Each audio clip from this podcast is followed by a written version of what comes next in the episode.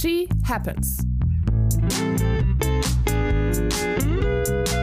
Der Wintersport-Podcast mit Vinzenz Geiger.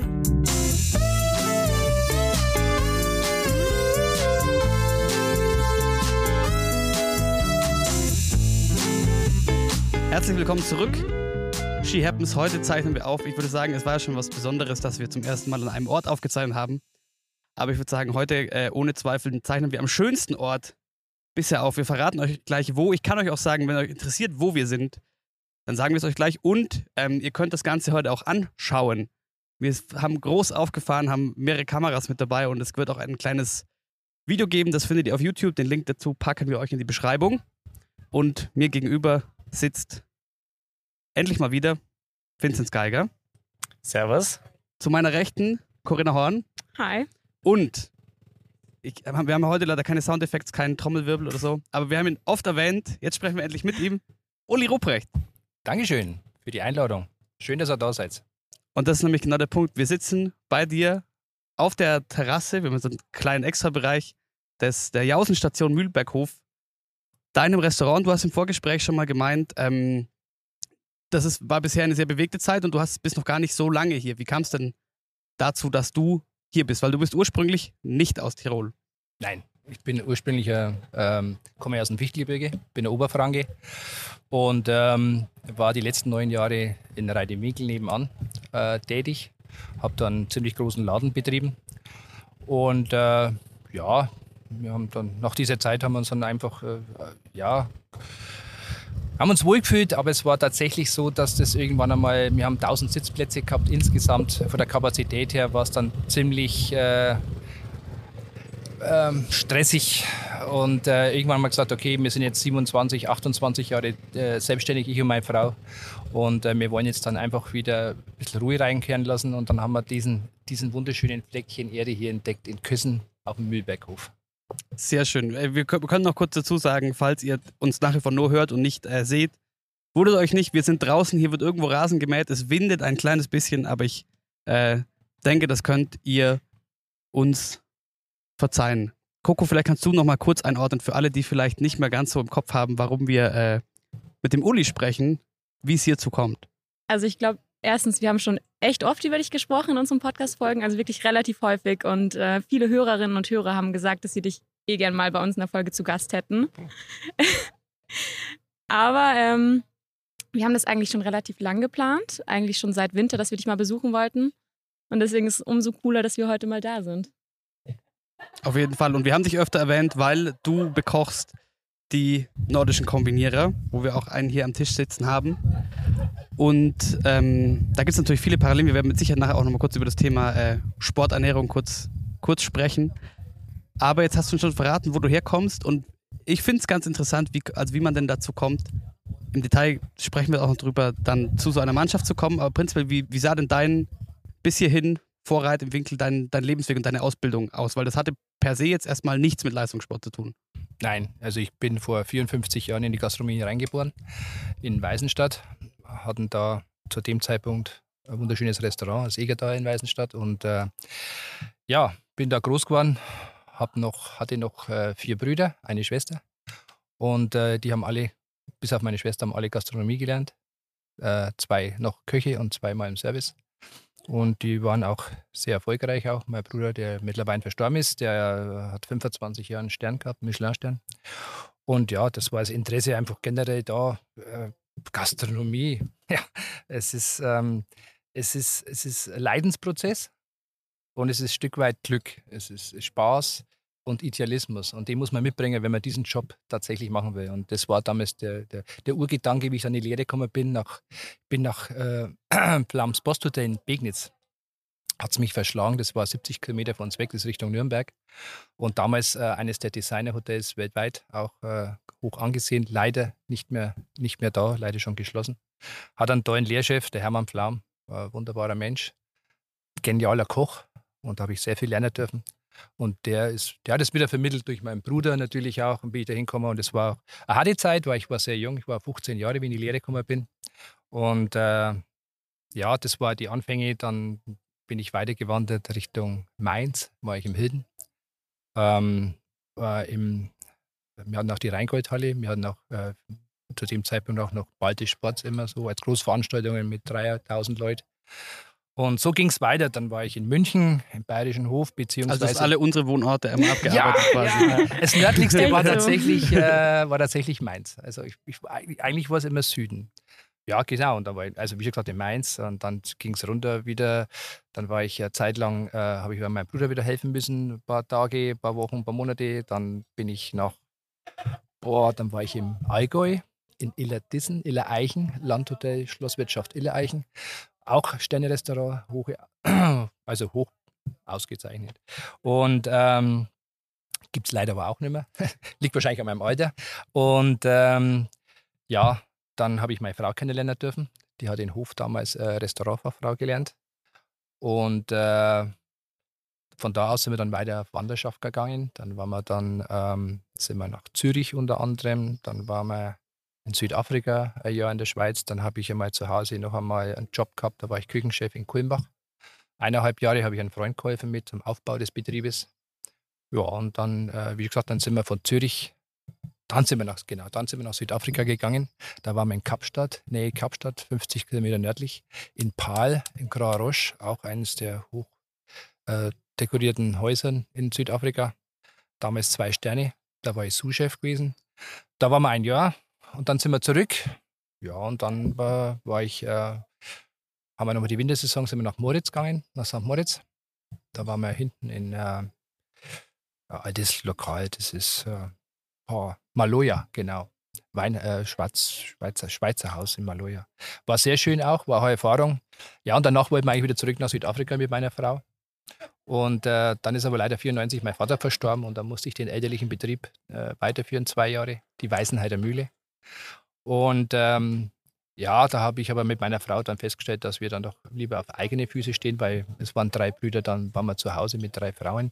Es war dann auch nicht ganz so einfach immer und dann haben wir gesagt, okay, da wollen wir unsere eigene Existenz gründen und dann sind wir nach Fichtelberg, Neubau gegangen, auf die Blärmealm und das war dann wiederum ein Betrieb, ähm, der ich durch einen Skiclub Neubau kennenlernen durfte und da waren wir 15 Jahre und da bin ich da tatsächlich auch äh, zu dem Wintersport gekommen, damals durch den Horst Hüttel und äh, Stefan Becher, ein Doktor, unser Doc. Ähm, sind auch beide aus, aus Franken, oder? Ja, ja, genau. Der Stefan ist mein Nachbar in Neubau gewesen, äh, auf der Blärmealm, der ist neben der hat er seine Praxis. Und äh, der Hüttelhorst, der Hoddy, der ist ja ursprünglich ein Weißenstädter und wohnt jetzt in Wundhittel, ein Schulkamerad von mir. Und der hat mich damals gefragt, 2008, ob ich mal Interesse hätte, auf der WM zu kochen. Und das war dann äh, in Liberec. Äh, das war mein erster Kontakt dann auch mit den Jungs, mit der Mannschaft. Und ja, und dann sind wir, wie gesagt, dann waren wir auf der Blämmealm, dann nebenbei noch meine Tätigkeiten äh, nachgegangen, wenn es ging, bei der Mannschaft. Und dann waren wir 15 Jahre in Neubau äh, auf der Alm und dann sind wir äh, durch einen Freund nach Reidewinkel gekommen. Und da waren wir jetzt dann auch die letzten neun Jahre. War auch eine schöne Zeit war recht anstrengend. Wie gesagt, wir hatten einen großen Saal mit äh, bis zu 1000 Leuten Fassungsvermögen. Und ähm, ja, den haben wir neun Jahre erfolgreich betrieben, hat auch Spaß gemacht. Aber wir wollten auch wieder ein Stück weit wegen Lebensqualität gewinnen. Und deswegen haben wir gesagt, äh, wollten wir ursprünglich wieder zurück in die Heimat, hatten gute Angebote auch von, äh, äh von Brauereien äh, aus der Region daheim. Und dann haben wir diesen wunderschönen Mühlberg kennenlernen dürfen durch einen Mitarbeiter von uns, Mitarbeiterin, die uns darauf hingewiesen hat. Und da haben wir uns dann sofort verliebt. Und das war wirklich, ähm, da haben wir gesagt, okay, da brauchen wir nicht heim, weil das ist, da sind wir daheim, da ist es einfach. Und wer mal herum war, ja, oder wenn ihr es gerade anschaut, das Video, also hier, hier rund um uns, ist das wirklich ein, ein absoluter Traum, wie, wie ich vorhin schon meinte. Also ich glaube, in einer schöneren Location ja. haben wir wirklich noch nie aufgenommen. Voll. Aber ähm, also auch, man könnte, wenn man es auf den Sport übertragen äh, würde, könnte man sagen, eine, eine, eine lange, erfolgreiche internationale Karriere. Was ich mir aber schon mal dachte, finde sie gerade auch, weil wir, wir ja doch auch aus einem, aus einem Touri-Hotspot kommen in Oberstdorf mit viel Gastronomiebetrieben und so, man hat schon gewisse Schnittpunkte. Könnte man sagen, es gibt, man kann, man kann Gastronomie und Leistungssport vielleicht teilweise vergleichen vom, vom Drill her, weil es kommt mir manchmal so vor. Ja, also ich glaube, so wie es im Leistungssport keine wirklichen Pausen gibt. Also ähm, klar hat man dann hin und wieder Urlaub, aber wenn der Körper das Kapital ist von einem, dann der Körper, den kann man nicht einfach mal abschalten. Von dem her glaube ich, dass so ist ähnlich bei in der Gastronomie, wenn man da einen Betrieb äh, führen muss ähm, oder darf, dann hängt man natürlich auch voll mit drin und lebt dafür und da gibt es dann auch oft keine wirklichen Pausen. In der Gastronomie ähnlich. Oder hast du vorhin schon beschrieben? Oh, oh, oh, oh. Jetzt ist dir ein. Schild umgefallen. Jetzt kommt der Nachmittagswind. Ja, es ist tatsächlich, also in der Gastronomie, es, ist, äh, es gehört viel Idealismus dazu. Also äh, die Arbeit an sich selber ist das eine, aber die Zeiten, die man hier verbringt im Laden, die sind natürlich schon lang. Das ist auch, äh, das ist, wie ich gerade gesagt habe, auch der Grund, warum wir hier rauf sind, weil wir auch unsere Arbeitszeiten hier ein bisschen begrenzen wollen. Das heißt nicht, dass wir viel weniger arbeiten, aber einfach äh, auch einmal äh, zwei Abende Zeit haben, dann, wenn wir abends um 6 Uhr zumachen, dass man da mal was machen kann. Ähm, zwei Ruhetage machen, das ist ja fast jetzt schon gängig auch in der Gastronomie. Ähm, es ist auch für die Mitarbeiter schön, wenn sie wissen, ähm, dass sie zwei feste Tage haben, wo sie was fest planen können. Und äh, ja, insgesamt es ist Idealismus, es ist, wie, wie, wie der Vince gesagt hat, es ist, äh, sein Körper ist sein Kapital, unser Körper ist auch unser Kapital. Wir geben unseren Körper her in der Früh, wenn wir aufstehen. Äh, äh, du bist ein Stück weiter wegen, ja, ich will jetzt mal grob sagen, ein bisschen Schauspieler, ähm, weil du musst natürlich auch immer die Leute immer das vermitteln, dass das. Gibt es im Sport auch viele. Ja, ja, nein, das ist, also ich, wir sind keine Schauspieler im Sinne von Schauspieler, aber wir müssen tatsächlich äh, immer lächeln und immer glücklich sein und immer fröhlich sein. Und das machen wir auch gern. Aber es gibt natürlich auch Tage, wo es das, das eigentlich gar nicht drauf hast, aber es musst du trotzdem machen. Und so musst du dich auch verkaufen im Sport. Und äh, es ist, es macht enorm Spaß und wie gesagt, man muss äh, Idealist sein. Und ähm, wie schon gesagt, ich komme aus der Sternegastronomie. Ich komme, ähm, ich habe das äh, 20, 22 Jahre lang betrieben, selber daheim so einen Laden gehabt, auch äh, meine Brüder. Und äh, von dem her, es ist einfach immer Kampf, es ist immer Existenzkampf. Und ähm, äh, das ist, du fängst jede Saison, jeden Wettcup-Saison fängst du neu aufs Neue an. Du weißt nicht, wie die Kollegen drauf sind, deine, deine Freunde aus den anderen Nationen. Äh, das ist wieder ein Kennenlernen und so ist es jedes, jedes Mal wieder eine neue Herausforderung. Jetzt nach Corona äh, fängt die Saison wieder neu an. Wer hat es überlebt? Wer, bei wem geht es weiter? Wer hat es nicht überlebt? Das wird sich jetzt in die nächste Zeit erst feststellen. Und das ist, ja, wie gesagt, ähm, man muss Idealist sein, man muss Freude an dem Job haben und dann kommt auch was dabei raus, wie beim Winzer. Das ist natürlich auch gerade in Bezug auf die Gastronomie ein sehr spannender Punkt. Jetzt post-Corona, wenn man das überhaupt schon sagen kann. Wir wissen ja nicht, wie lange es uns noch begleitet, aber wer hat das ähm, aus der Gastronomie überlebt, etc. Ähm, und du hast vorhin schon angesprochen, das ist auch immer was mit, den, mit, der, mit, der, mit der Mannschaft, was du machst, wenn es geht nebenbei. Und du hast es auch über diesen Winter gemacht, aber es ist kein Job, der dich jetzt quasi bei der, bei der deutschen Mannschaft, der dich jetzt irgendwie durch diese Krise gerettet hat oder so? Äh, finanziell mit Sicherheit nicht, aber das gerettet schon. Doch, das darf man schon sagen, aber nicht finanziell. Also ich meine, ich verdiene mit Sicherheit nicht das, so viel Geld, damit ich äh, alles bezahlen kann, meine laufenden Kosten. Aber ich habe zumindest die Möglichkeit, ähm, ich war beschäftigt, ich habe Beschäftigung gehabt, ich habe Arbeit gehabt, was nicht selbstverständlich war, äh, was andere Kollegen nicht hatten. Das konnte ich tatsächlich für mich nützen. Ähm, und das hat mich auch moralisch ein bisschen aufgerichtet. Und mit den Jungs zusammen zu sein, äh, ich für mein, ich bin ja doch ein alter Mann im Verhältnis zu den Jungs, aber es hat mich tatsächlich zusätzlich motiviert auch. Das hat, äh, hat enorm viel Spaß gemacht und ja, es war, es war ein Stück weit, ja, doch, es hat, jetzt habe ich einen Faden verloren. Kein Problem. Darum ist ja Podcast. ja, das hat mich deswegen durcheinander gebracht. Nein, aber es ist tatsächlich so, ähm, es hat mich gerettet, ja, aber finanziell nein. Ähm, wir haben also tatsächlich aus unseren Reserven leben müssen und haben auch da äh, das Nötige rausgezogen, damit wir den bestehen können. Also das war tatsächlich so, ja. Ähm, Moritz und ich haben da gestern schon drüber gesprochen. Wie ist es, wenn man, wenn man auf einmal in so eine Mannschaft kommt und auf einmal äh, mit Profisportlern zu tun hat die ja schon sehr, sehr auf ihre Ernährung achten müssen. Ähm, hattest du da irgendwen, der dich da in Anführungszeichen geschult hat, wie es ist, wenn man auf einmal mit, äh, mit Profisportlern praktisch Zusammenarbeit für die kocht? Oder wie war das bei dir? Ja, generell ist, wie gesagt, wie wir es Anfang schon mal besprochen haben, äh, war die Situation so, dass wir, äh, dass ich natürlich aus einer Art Gastronomie komme, wo Qualität immer im Vordergrund stand. Und äh, dazu gehört frische Produkte.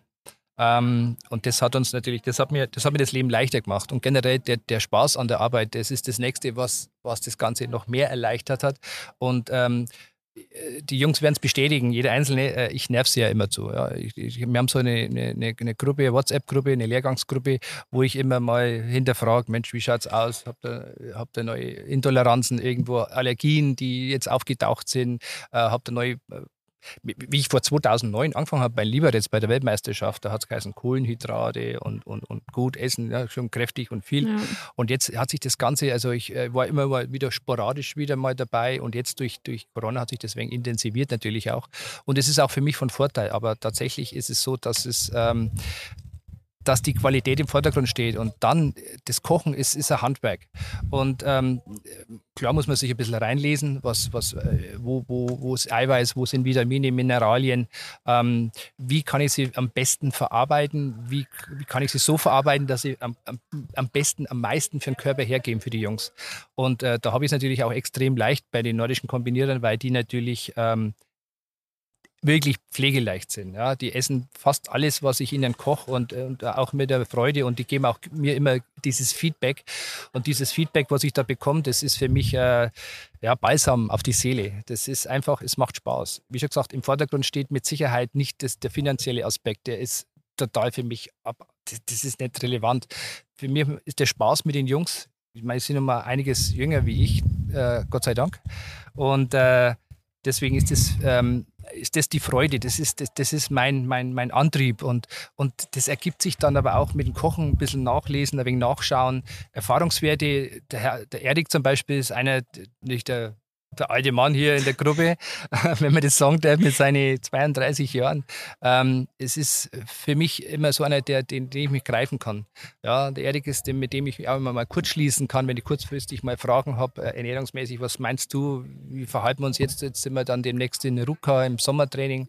Ähm, äh, wie, was, was, auf was soll ich jetzt mehr achten? Ja? Und wenn ich dieses Feedback, was ich dann bekomme, oder jetzt mit dem Winzer, auch wenn ich darüber spreche, äh, das Feedback, das speichere ich für mich ab und dann kann ich entsprechend einkaufen und dann schaue ich, dass ich das Bestmögliche aus den Anforderungen, die sie mir geben, dass ich das Bestmögliche mache und dann gute Produkte kaufe und äh, die so gut wie möglich verarbeite, verkoche, damit so viel wie möglich ich aus dem Produkt rausholen kann. Und was es letztendlich ist, ist es eigentlich egal. Wichtig ist, dass es schmeckt und dass es äh, Spaß macht. Jetzt äh, meintest du schon, du bist ähm, über Corona was mehr. Du warst, wir haben ja schon davon gesprochen, gerade weil ihr euch viel separat von Hotels untergebracht habt und so. Die letzten Jahre eher sporadisch. Finzi, wie ist das für dich, ähm, wenn, wenn du meinst sporadisch? Was, also was macht so den Unterschied, so ob ihr quasi den eigenen Koch dabei habt oder halt nicht? Ähm, ja, wenn halt der Uli dabei ist, dann weiß man, was man bekommt. Also da weiß man, dass die Qualität passt und ja, wenn man im Weltcup-Zirkus unterwegs ist, dann ist man nicht immer in so äh, luxuriösen Hotels. Also man muss immer wird zum Teil einfach zugeteilt und da gibt es halt. Wo war die schlimmste Hotelerfahrung? äh, die allerschlimmste ist eher schon in der, im Jugendbereich in Frankreich mal, aber jetzt zum Weltcup ist definitiv ein Lachti. Okay.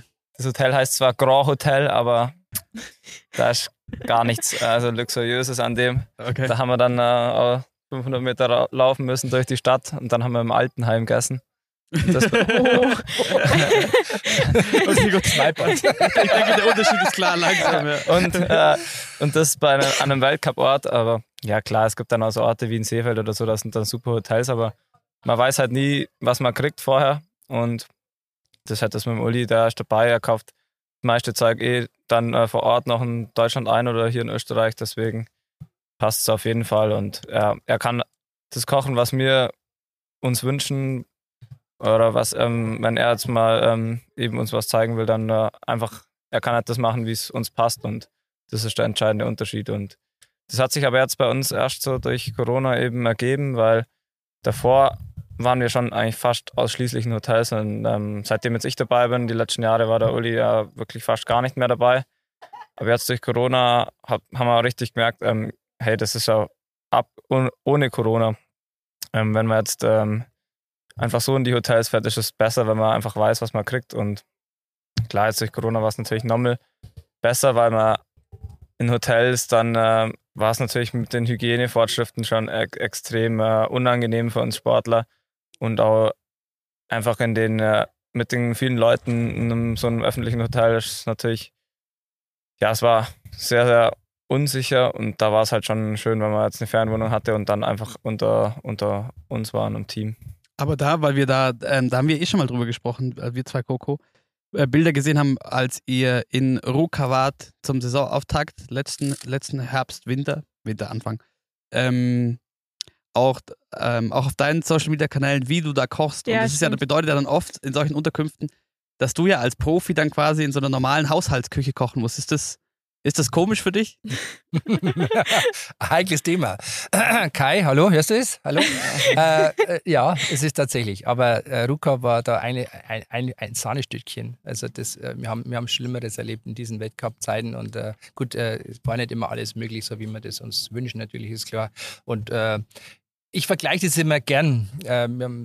Ruka war ein Traum. Wir haben riesen riesengroßes äh, Areal, wo wir uns äh, gemeinsam essen konnten mit, mit schön, also mit einem herrlichen Blick und die Küche war so offen gebaut und das war tatsächlich auch eine der schönen Sachen und äh, ähm, das hat, äh, das war tatsächlich und wie schon gesagt, das, das war für mich so, da habe ich wirklich einen tollen Ski unter den, unter den Füßen gehabt. Der, Mhm. der ging, aber ich habe Küchen erlebt, da bin ich, glaube ich, mit Schuppenski einen Weltcup gelaufen. ähm, das war, also das war, das war tatsächlich sehr, ähm, ja, dann kommt dann der Anruf, du, wir haben keinen Backofen, du hast nur zwei, äh, zwei Ceranfelder frei und dann sollst du für 16 Leute kochen. Ähm, Was macht man dann? Wenn du, wenn du, äh, dieses Beispiel, du sollst 16 Leute bekochen und hast nur zwei Ceranfelder. Da zeigt sich die Klasse von dem Koch. Das ist ein Champions League Challenge. Es war tatsächlich dann so, dass wir dann auch äh, auf, auf, meine, auf meine Gerätschaft zurückgegriffen haben. Also wir haben dann auch sehr viel mit Sous Vide gemacht. Äh, ich habe das natürlich immer weitgehend versucht, daheim vorzubereiten. Das heißt, ich habe das Fleisch hier eingekauft, habe es mariniert, vakuumiert und habe dann äh, mit einem Sous-Vide-Gerät. Das ist also Niedrigtemperatur-Garverfahren. Das wird bei, äh, je nachdem, nach Fleisch oder Fischart, was auch immer du magst, wird es äh, Temperatur eingestellt und dann wird es einfach in, in Wasserbad gelegt, äh, in der Marinade. Und dann gart es. Und dann musst du dann quasi das Fleisch da garen und dann tust du es nochmal kurz in die Pfanne, gibst nochmal ein bisschen Röstaromen dazu. Da kann man sich dann schon helfen. Ähm, war schwierig. Ohne Backofen war es dann, das war, also, das war das Highlight. Also zwei Flammen und ohne Backofen äh, erleben wir Gott sei Dank nicht so oft. Aber du bist tatsächlich, ähm, ja, du musst technisch schon ein bisschen, musst dich schon gut stellen, damit es funktioniert. Also, ja, es ist, war oft, sehr oft Schuppenski. Aber ähm, wa was für Gerichte kochst du so in der Regel? Wie ausgefallen? Weil ich kann da zum Beispiel jetzt auch eine kleine Anekdote erzählen. Ähm, wir waren zu meiner Biathlon-Zeit eigentlich jeden Winter in Oberhof. Und bei uns im ersten Jahr, ähm, in dem Hotel, in dem wir waren, haben wir nur Nudeln bekommen. Mittags, abends nur Nudeln, vier Tage lang. Weil es hieß, Sportler lieben Nudeln, Sportler brauchen Kohlenhydrate, Sportler essen Nudeln. ich glaube, da kochst du schon ein bisschen, bisschen ausgefallener, oder? Das wäre dann die einfachste Lösung, aber da brauchen sie mich, glaube ich, nicht, das können sie selber Ja. machen. Also das wäre dann wirklich, äh, da wäre ich fehl am Platz. Äh, ja, Kohlenhydrate brauchen wir, ja, nach dem Lauf, die brauchen auch schnelle Energie, mal, mal einen Trockenkuchen und so. Aber ähm, Nudeln bedingt, Reis, ja, auch nicht so gern. Kartoffel ist gesünder, bessere Kohlenhydrate Mhm. eigentlich. Aber generell schauen, wir müssen schauen, wir haben hier, die, wie das Wort schon sagt, nordische Kombination, Kombination aus Kraftsport und Ausdauer. Das heißt einerseits leicht und andererseits Kohlenhydrate. Äh, aber nicht nur durch die Nudeln. Auch, äh, wir haben auch Getreideersatz. Also wir haben ja zum Beispiel, der Erik hat mich drauf gebracht, äh, Quinoa. Mhm. Ich habe Quinoa kannte ich, ja, von aus dem Buch, aus dem Lehrbuch, aus keine Ahnung, aber ich habe nicht damit gearbeitet, weil es mich nicht interessiert hat. Und das ist auch einer dieser Gründe, der Beweggründe, warum es mir auch doppelt Spaß macht, weil ich das wiederum auch für meinen Laden hier benutzen kann, weil ich da Sachen erleben, erleben kann oder, oder verkochen kann, mit denen ich vorher mich nicht beschäftigt habe. Äh, und da, darin begründet einfach gesunde Ernährung, eiweißreich, Kohlenhydrate, Nudeln muss nicht sein. Nein, es war, wie ich vorhin einmal gesagt habe, auch äh, meinem ersten Einsatz in Liberec hat es auch geheißen Kohlenhydrate und, und immer Nudeln. Ähm, zu dem Zeitpunkt waren wir auch davon überzeugt, dass das das Beste ist, aber ist es nicht. Und da muss man sehr viele äh, äh, Gemüse und, und, und, und eiweißreiches Obst und, und, und äh, gesunde Fette, Vitamine finden. Und das ist das, äh, was uns dann was auch den Spaß vermittelt und wenn es dann den Jungs noch schmeckt, dann ist es wichtig. Aber Nudeln, nein, Nudeln muss nicht immer sein. Also generell nein. ja, Also aber schon auch, also vor dem Rennen haben wir dann schon auch öfters mal Nudeln. Also Ja. oft ist dann schon die Einfachheit, die dann auch, ähm, das verträgt man halt einfach gut, aber klar. Ähm, Aber nicht nicht vier Tage am Stück. nein, nein. Also wenn, wir essen schon auch Nudeln. Ja, ja, ja. Nein, nein, das sowieso, das sowieso. Aber ich sage das auch immer gern. Ähm, also ich, wenn ich, wenn ich zum Italiener gehe, dann esse ich immer, äh, vielleicht meine ich, ich bin geizig oder ich bin, äh, ich bin ein armer Kerl. Aber es ist tatsächlich so, wenn ich beim Italiener äh, Spaghetti Napoli bestelle, einfach eine gute Tomatensauce, da ist es für mich der Maßstab, dann weiß ich, der kann kochen oder kann es nicht.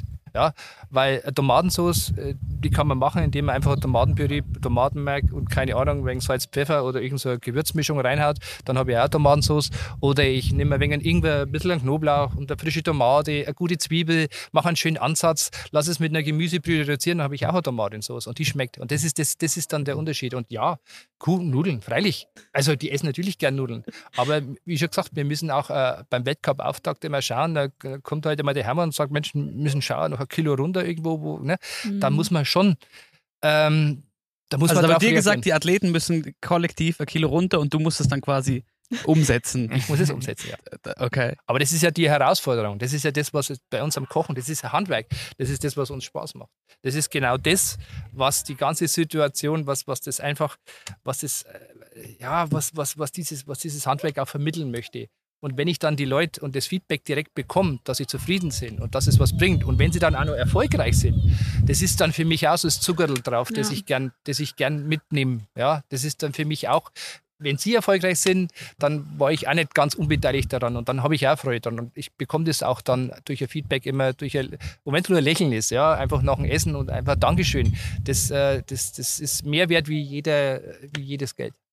Ich finde den Punkt auch interessant, weil da habe ich auch so nicht drüber nachgedacht, dass natürlich die Kombination auch für dich in der Küche dann quasi eine, eine Herausforderung ist. Aber wenn wir gerade bei diesem Thema Ernährung sind, was, wo wir auch noch nie drüber gesprochen haben, gerade weil du ja das Privileg hattest, immer daheim zu wohnen, in deinem, sagen wir mal, sportlichen Aufwachsen und so weiter, und es nicht in irgendeinem Internat, wo das vielleicht gesteuert wird oder so, wie, wie wurdest du an das Thema Ernährung für den, für den Leistungssport halt quasi reingebracht?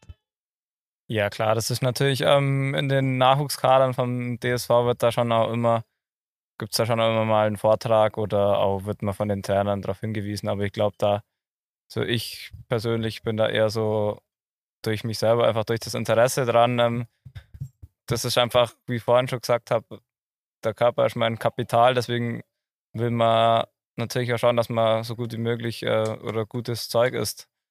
Und ja, ich denke bei mir daheim, meine Mama macht sich da auch sehr viele Gedanken und die kocht schon auch sehr gesund. Also schon auch ganz normale Sachen, aber ähm, ich denke, sie Wie klappt das jetzt mit Alleinwohnen? klappt sehr gut. Je- Jetzt weiß ich immer genau, was, wa- wa- was drin ist in dem, was, was ich mir dann koche oder was da, der Thermomix ausspuckt. ah, da, da wurde schon rein investiert. Ja. Ja, klar. ähm, Nee.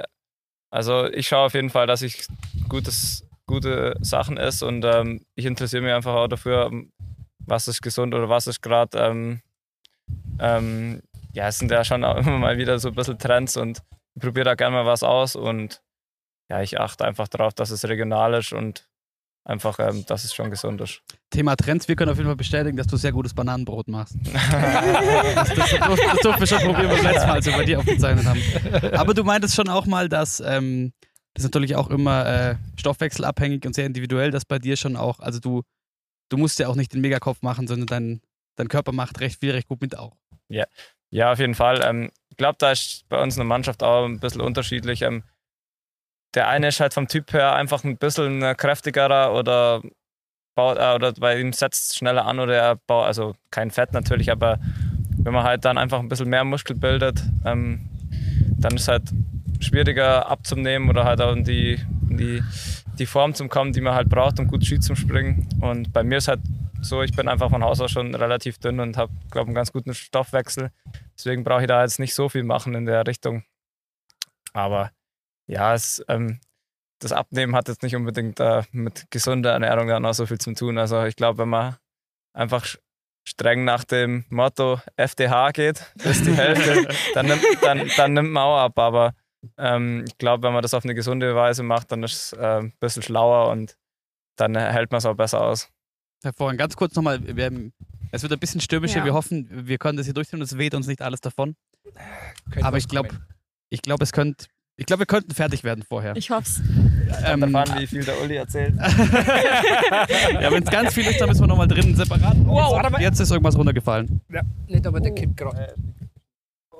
War kurz vorm Kippen. Nein, Hier ist nur eine Sonnenbrille runter. Achso, hier oben. Ah. Juhu. So ein Grab. es ist ein, Das ist ein Einklappen. Riesenabenteuer heute hier Ja. draußen. Die musst du bloß zurück.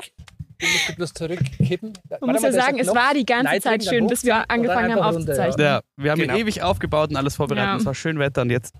Irgendwo hat, ist was auf den Boden geknallt. Ich kaufe aber nichts von unserer. Nee, Hast du deine. Das war nur eine Sonnenbrille. Okay. Ja, dann sind wir äh, noch dabei. Ähm, aber Vinci, würdest du jetzt sagen, deine Ernährung im Sommer unterscheidet sich von der im Winter? Ja, auf jeden Fall. Ähm, ja, was heißt unterscheidet sich? Ähm, es ist eigentlich bei mir eher so, dass ich dann im Herbst schon drauf schaue, dass ich nicht zu schwer bin und dass mein Gewicht äh, passt. Und ich habe dann ein ganz gutes Gefühl dafür, wie schwer oder wie leicht ich dann sein darf, weil zu leicht ist natürlich eben auch extrem schwierig bei uns, weil dann, wenn im Laufen halt dann auch gar nichts mehr geht. Und das ist eben eine, so eine, ja, es ist schwierig, weil sobald man halt einmal zu leicht ist, dann wird es extrem schwer. Deswegen da muss man sich äh, so rantasten und einfach die Erfahrung machen. Und ja, ähm, klar, es kommt natürlich vor allem darauf an, was man halt trainiert. Ähm, wenn man jetzt viele Umfänge macht im Sommer und speziell so bis August, September, da ist natürlich gar nicht, ähm, da ist natürlich schon auch wichtig, wie gut man springt, aber da geht es ja um die Technik und um ja, um sich vorzubereiten auf den Winter. Und da ist für mich jetzt äh, klar, dass ich da dann auch mehr esse und ähm, eben auch mehr Kohlenhydrate esse, weil da werden auch mehr ähm, Ausdauerstunden gemacht. Deswegen, da muss man sich natürlich auch vorbereiten. Also vor, wenn ich zwei Stunden zum Skirollern gehe, da muss, da muss ich davor schon Kohlenhydrate essen. Und ja, im, im Winter ist es dann eigentlich schon bei mir auch schon eher so, dass ich dann, wenn ich mein Gewicht habe, dass ich ganz normal essen kann. Also da ist nicht so ein großer Unterschied. Klar, im Frühling nach der Saison, da lässt man sich Ja. Äh, schon gut gehen und da wird dann auch mal äh, ein bisschen mehr gegessen wie, wie sonst, aber generell ist das jetzt bei mir nicht so schlimm. Der Koch bügelt es wieder aus. Macht das sehr gut. Aber ähm, du hast ja gesagt, das ist auch, dir gibt das Ganze, die Beziehung zu den, zu den Athleten auch sehr viel. Und ähm, du hast die deutsche Mannschaft oder Athleten daraus nicht nur unterwegs bekocht, sondern ähm, für Erik Frenzel, mit dem durftest du auch schon mal zu einem anderen Anlass arbeiten. Und ich nehme mal stark an, da wurde dann äh, nicht auf die Kohlenhydrate geschaut. Tatsächlich, ja. Das war vor jetzt, jetzt, jetzt fünf oder sechs Jahre sind es jetzt ähm, die Hochzeit vom Erik.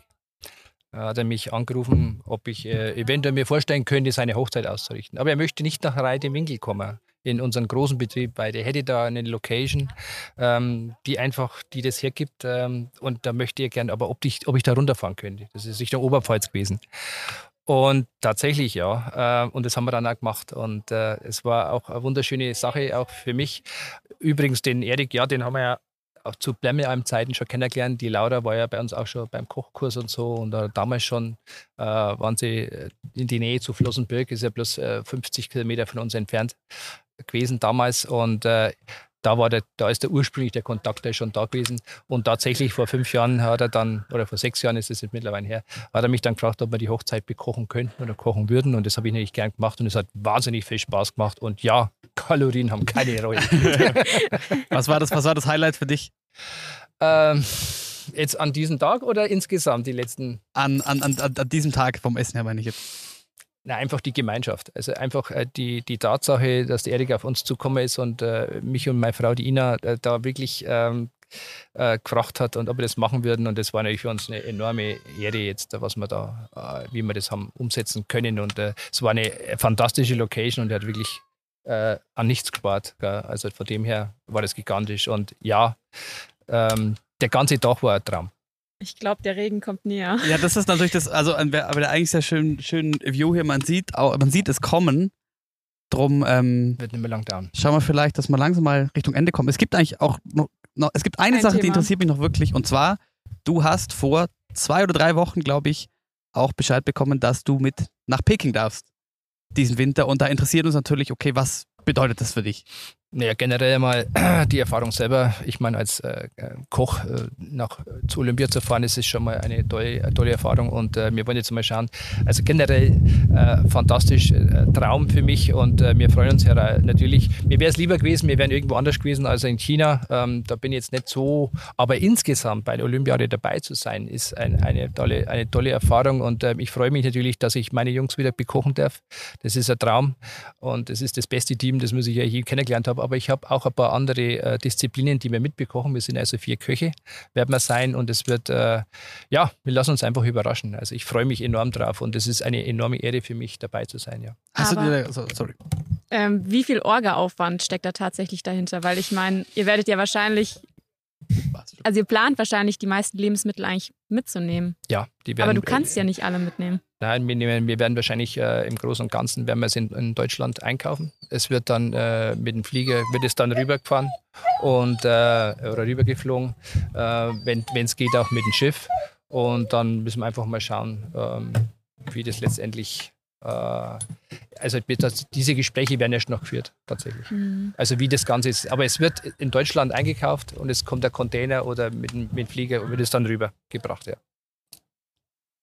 Ja, da, da, sind wir auch, ich finde das ein sehr spannendes Thema und vielleicht können wir da noch mal kurz sprechen, wenn du mehr weißt zu dieser, zu dieser Planung und wie das dann von der Infrastruktur her für dich äh, funktioniert, weil ich das schon sehr faszinierend finde, was zu so Spielen alles mit, mit hin und zurückgenommen wird, etc. Und wir haben ja versprochen, dass diese Aufzeichnung heute spektakulär wird, dass sie jetzt gleich so spektakulär wird und ich jetzt langsam Angst habe, dass mir der Schirm bald auf den Kopf fällt. Scheiße. Hätte ich jetzt auch nicht gedacht. Ähm, brennt euch noch irgendwas auf der, auf der Seele oder sollen wir langsam mal da vor dem, vor dem Regen da hinten uns flüchten? Ich glaube, wir sollen, das ist, weil die Technik ist mit Sicherheit anfäng, an, anfälliger als wir. Also, das, ja. das, ist richtig. Ja, also. Aber dann würde ich sagen, dann, dann ja, sprechen wir einfach nochmal wieder. Ja, gerne. Also das ist mir eine Ehre und es ist eine Freude und fürs Wetter können wir nichts. Ich habe zwar versucht, mit Ihnen heute klarzukommen, aber der macht nicht, was wir wollen. Insofern, ja, ich freue mich natürlich auch und ich bedanke mich unwahrscheinlich bei euch äh, für diese tolle Erfahrung, jetzt mit euch einmal zusammengesessen zu sein und auch einmal dieses, diese Technik und diese ganze, äh, diese, dieser Aufwand, der hier betrieben wird, es ist ja enorm. Wieder. Ja, ja. Und äh, nein, es, es macht enorm viel Spaß, nicht nur mit euch zusammenzusitzen, auch mit dieser Mannschaft und äh, durch die bin ich ja auch wieder dahergekommen und das freut mich. Und dann würde ich sagen, wie gesagt, wir, wir haken mal wieder nach bei dir, gerade wenn es in Richtung Winter geht und du auch vielleicht schon mehr planst. Ihr habt zusammen einen Ausflug jetzt noch diesen Sommer nach Ruka. Ganz genau, in eineinhalb Wochen geht's los. Da ähm, darf ich auch zum ersten Mal im Sommer nach Ruka. Wir sind alle immer, wir Sportler sind alle immer gerne in, äh, im Ruka Kusamo. Ähm, aber halt zum Weltcup-Auftakt, da ist es sehr dunkel und jetzt sind wir zum ersten Mal im Sommer da und schön lang hell wird es sein und ich glaube, gutes Essen bekommen wir. Da kann man sich mal gescheit zusammensetzen und. Das ist ein Traum. Ich glaube, lang, lang ist hier nicht mehr hell, aber vielleicht bekommen wir auch noch gutes Essen.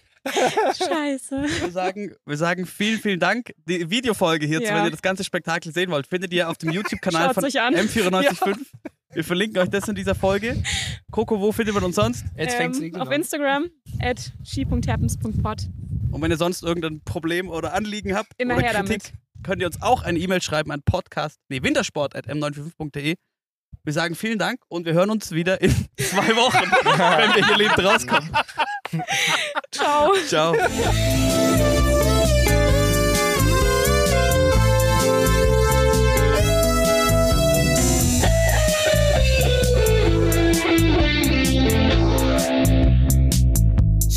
happens.